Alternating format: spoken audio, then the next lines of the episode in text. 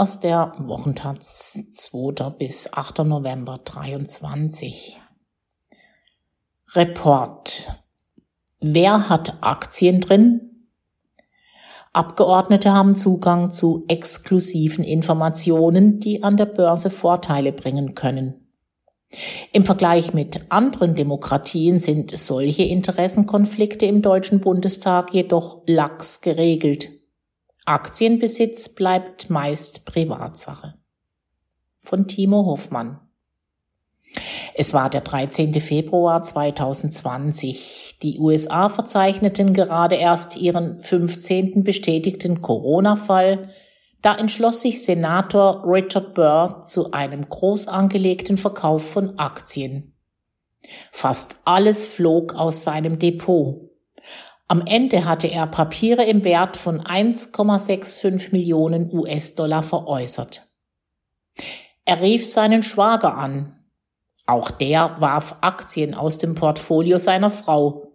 Das war gutes Timing. Eine Woche später crashten weltweit die Börsenkurse. Der Republikaner hatte sich und seiner Familie den Absturz ihrer Anlagen erspart. Doch die beeindruckende Geschichte des Mannes, der die Folgen der Covid-Krise für die Finanzmärkte vor fast allen anderen erkannte und davon profitierte, hatte einen Haken. Burr saß im Geheimdienst und im Gesundheitsausschuss des US-Senats. Er war mehrfach vertraulich über die Gefahr durch das Virus informiert worden. Es begannen Ermittlungen gegen ihn wegen Verdachts auf Insiderhandel.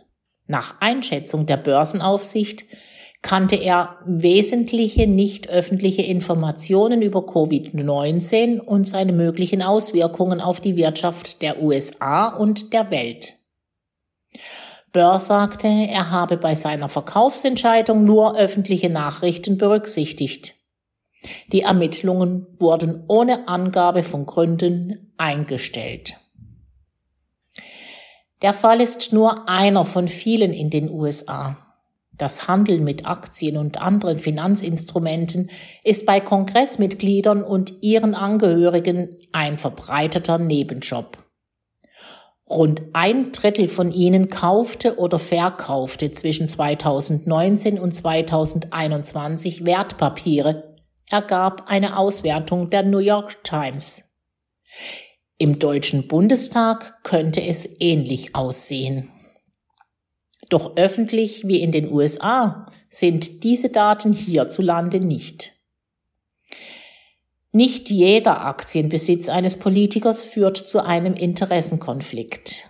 Bei langfristig angelegten, breit gestreuten passiven Fonds, ETFs, ist die Gefahr etwas geringer als beim aktiven Handel mit Aktien einzelner Unternehmen.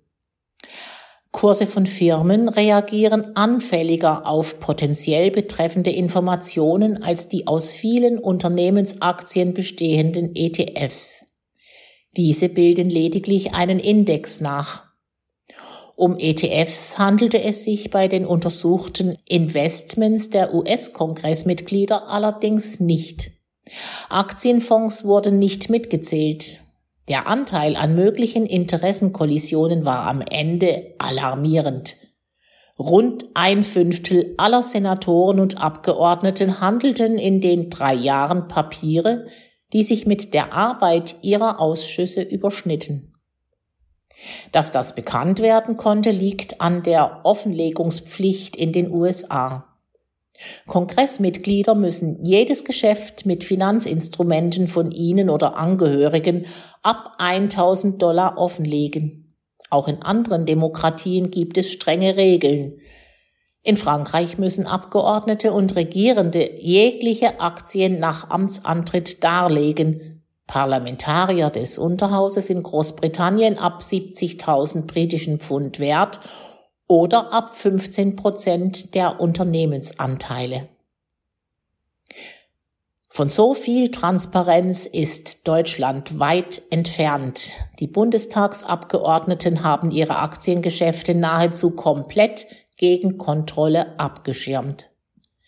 Das Abgeordnetengesetz schreibt zwar vor, dass sie direkte und indirekte Beteiligungen ab einem Anteil von fünf Prozent einer Kapital- oder Personengesellschaft der Bundestagspräsidentin angeben müssen. Doch beim üblichen Börsenwert einer Aktiengesellschaft ist eine fünf Prozent Beteiligung einer Person ein in der Regel unerreichbarer Grenzwert. Das zeigen Rechenbeispiele.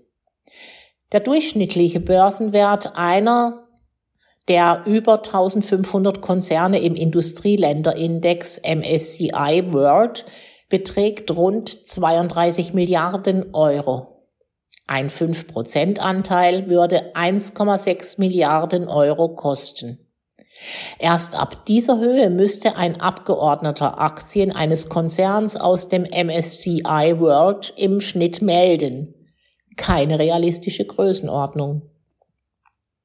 Selbst bei kleineren Aktiengesellschaften, sogenannten Small Caps, kostet eine 5% Beteiligung im Schnitt noch rund einen zweistelligen Millionen-Euro-Betrag. Zu viel für die allermeisten Parlamentarier für eine einzige Position. Die Folge? Wertpapierbesitz muss fast nie offengelegt werden. Eigene Interessen von Abgeordneten werden hier nicht sichtbar, kritisiert Lea Briand, Geschäftsführerin der Transparenzinitiative Abgeordnetenwatch. Es ist nicht die einzige Lücke in puncto Aktien im, im Abgeordnetengesetz. Auch Dividenden bleiben fast immer verborgen. Anzuzeigen sind auch sie nur, wenn der Anteil am Unternehmen fünf Prozent übersteigt und sie Schwellenwerte überschreiten. Ebenso wenig Sichtbarkeit verschafft die Vorgabe für Aktienoptionen. Sie gewähren das Recht, Anteile zu einem bestimmten Preis zu kaufen oder zu verkaufen. Offengelegt werden müssen sie nur, wenn sie als Gegenleistung gewährt werden. In Fachausschüssen gibt es für die Abgeordneten immerhin die Pflicht, direkt vor einer Wortmeldung eine Interessenverknüpfung anzusprechen.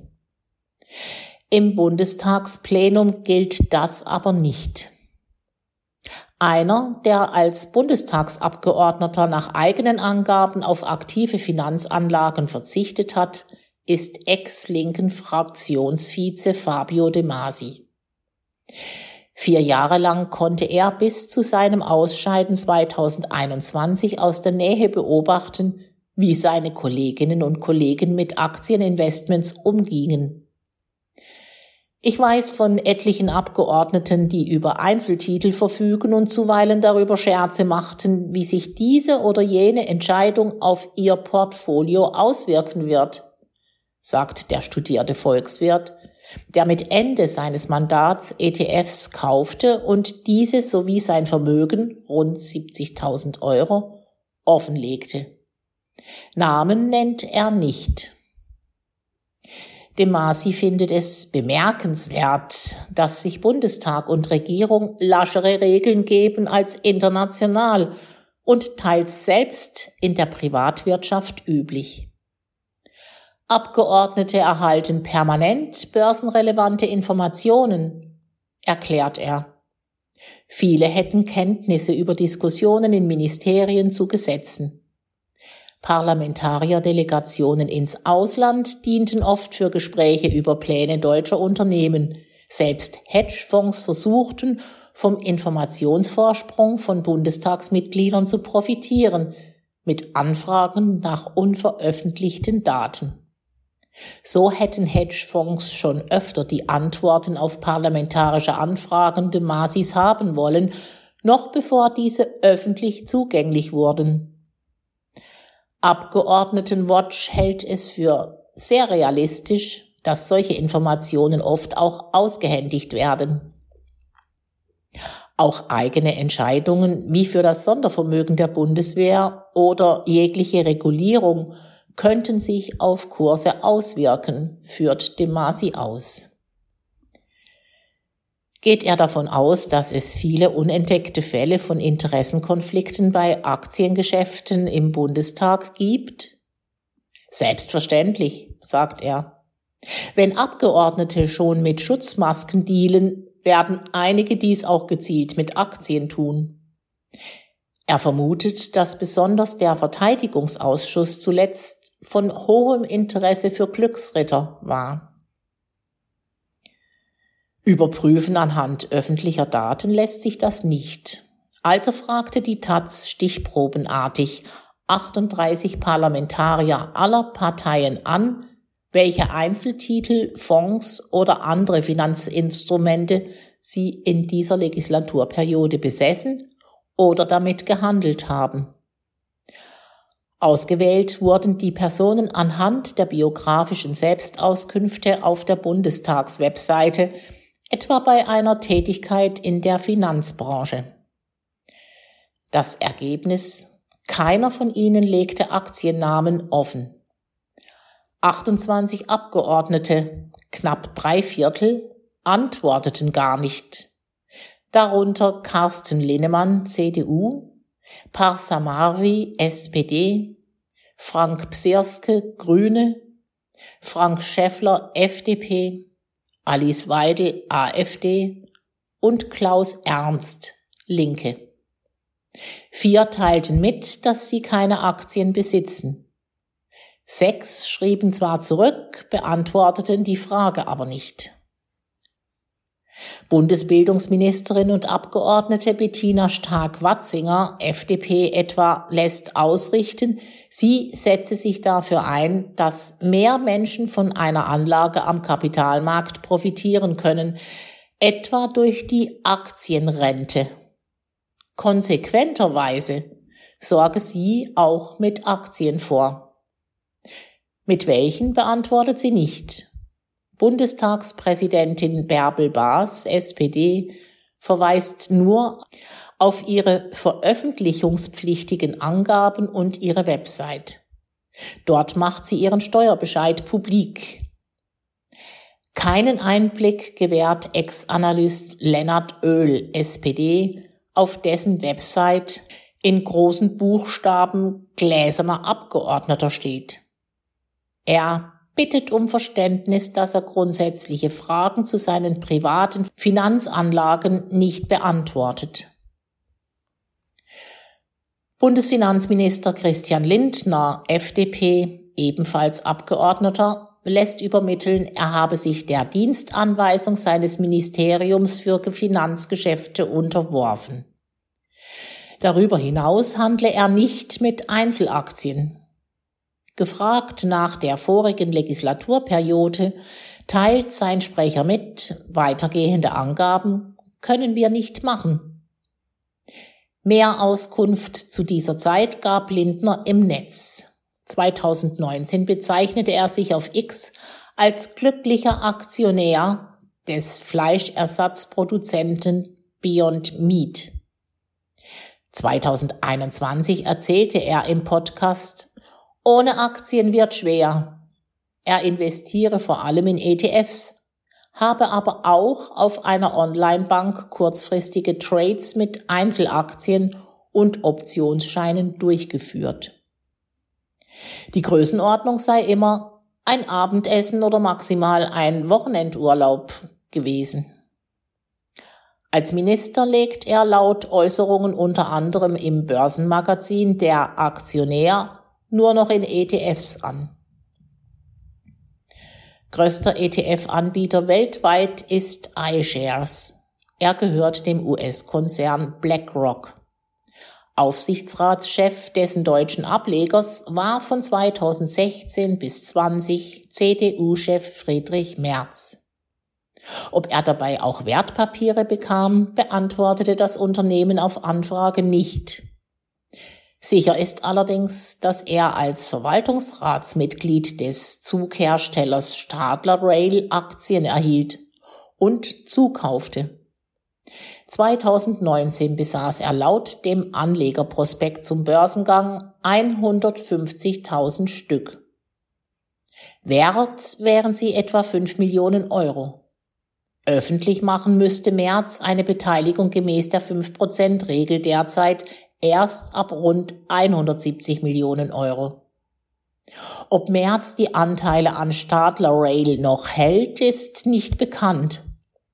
Eine Taz-Anfrage zu seinem derzeitigen Aktienbesitz beantwortete er nicht. Auch Parteifreund Jens Spahn reagierte nicht. Die Frage, wie der Unionsfraktionsvize und sein Ehemann sich 2020 die Finanzierung einer, inzwischen wieder verkauften, 4,1 Millionen Euro Villa in Berlin leisten konnten, beschäftigt Journalisten seit Jahren. Als gelernter Bankkaufmann habe er größere Teile seines Einkommens über zwei Jahrzehnte in Wertpapieren und Immobilien angelegt, sagte er 2022 dem Spiegel. In welche Papiere zuletzt? Ein Geheimnis. Dabei ist es noch nicht lange her, dass der Bundestag bei der Transparenz ein völlig neues Kapitel aufschlagen wollte. Erst hatte 2020 der Skandal um Lobbytätigkeiten und Aktienoptionen von Philipp Amthor, CDU, die Republik aufgeschreckt, dann 2021 die Maskengeschäfte von Unionspolitikern.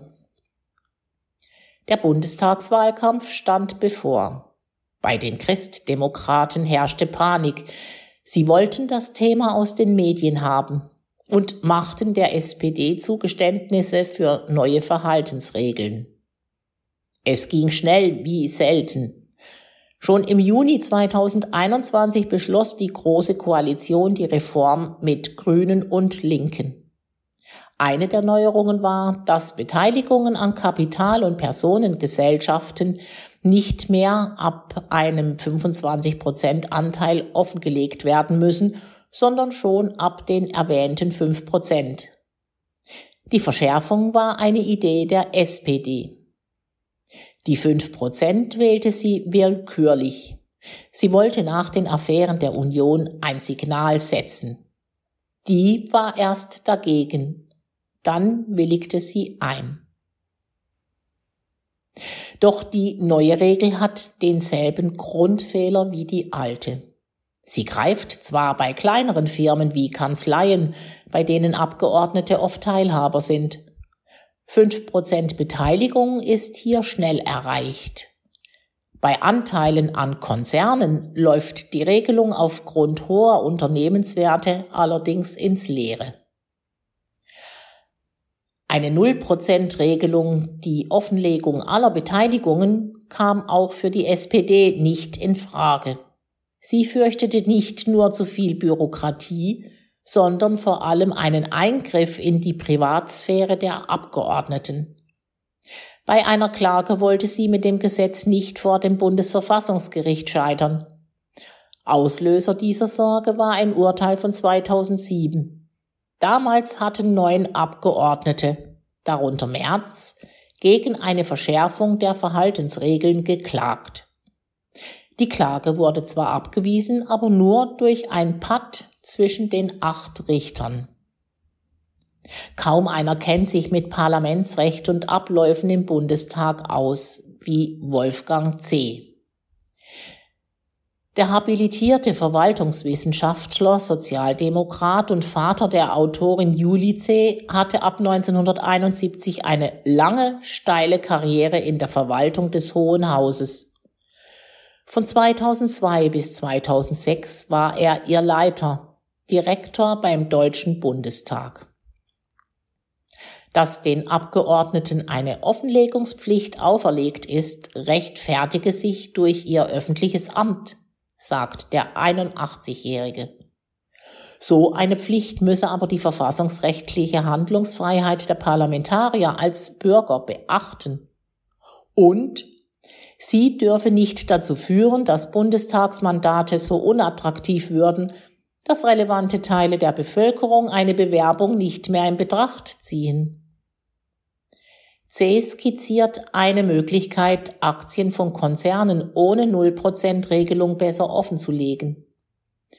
Wollte man nach dem Börsenwert der Unternehmen differenzieren, um bedeutende Anteile an großen Aktiengesellschaften zu erfassen und Anteile an kleineren auszunehmen, sagt er, könnte man allenfalls an eine Stufenregelung denken, etwa in der Weise, dass die Offenlegungspflicht mit dem Unternehmenswert steigt. Je höher der Unternehmenswert, desto niedriger die Prozentgrenze, ab der offenzulegen wäre. Nicht nur die 5%-Regel ist ein Problem, auch die Kontrolle. Denn der Bundestag beaufsichtigt sich selbst. Die Volksvertreter müssen ihre Angaben der Bundestagspräsidentin melden. Ihr untersteht die Bundestagsverwaltung. Diese teilt mit, sie prüfe mögliche Verstöße gegen die Verhaltensregeln regelmäßig, etwa aufgrund von Plausibilität, Rückfragen von Abgeordneten, missverständliche Angaben, Presseberichten, Bürgeranfragen und Selbstanzeigen. Die Bewertungskriterien seien eine Blackbox, ein großes Fragezeichen, kritisiert Lea Briand von Abgeordnetenwatch. Selbstkontrolle ist keine gute Lösung. In vielen anderen Ländern übernehme eine externe Instanz die Prüfung. Die Verwaltung habe eher den Reflex, Abgeordnete abzuschirmen, sagt auch de Masi. Das Antikorruptionsgremium des Europarats fragte, ob sich die Bundestagsverwaltung nicht in zu großer Nähe zur Macht befindet, als dass sie Abgeordnete wirksam kontrollieren könne. Ihr Ex-Leiter C betrachtet den Vorschlag einer externen Kontrollinstanz jedoch mit Skepsis. Er sieht vor allem ungelöste Fragen, etwa wer sie einsetzen solle, an welche Institution sie angegliedert sein solle, wer ihre Mitarbeiter auswähle und ob das verfassungsrechtlich überhaupt zulässig sei. Letzten Endes sei es der Bundestag selbst, der verpflichtet und damit auch befugt sei, sich mit dem Verhalten der Abgeordneten im Rahmen ihres Mandats zu befassen, sagt er. Frankreich hat diese Fragen für sich gelöst. Das Nachbarland gilt als besonders gründlich bei Transparenz. Nach der Aufdeckung von Schwarzgeldkonten des Haushaltsministers Jérôme Cahusac wurde 2013 die unabhängige Hohe Behörde für die Transparenz des öffentlichen Lebens gegründet. Ihr Kürzel HATVP ist seitdem bei Abgeordneten und Regierungsmitgliedern im ganzen Land gefürchtet. Ob Präsident oder Bürgermeister, tausende Staatsbedienstete müssen nach Amtsantritt eine Vermögenserklärung einreichen.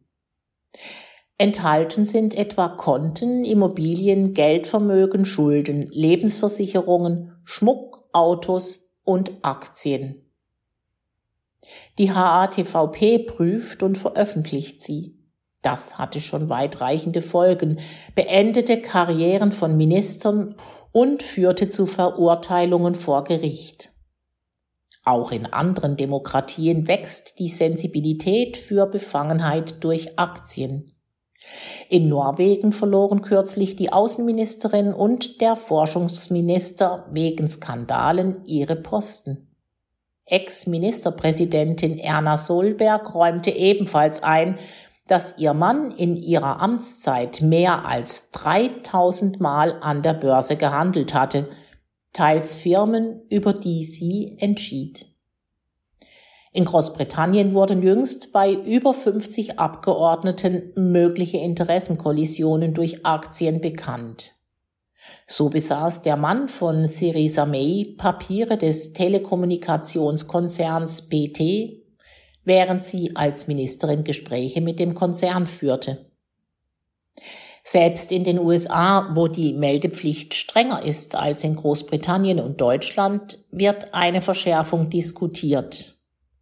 Politiker beider Parteien haben gemeinsame Vorschläge vorgelegt, die Kongressmitgliedern und Angehörigen den Handel von Einzelaktien verbieten würden. Die Mehrheit der Bürger unterstützt das. Hierzulande findet das Thema bisher lediglich auf Plattformen wie X, Reddit oder Abgeordnetenwatch Beachtung. Es bewegt viele Wähler, sagt Brion.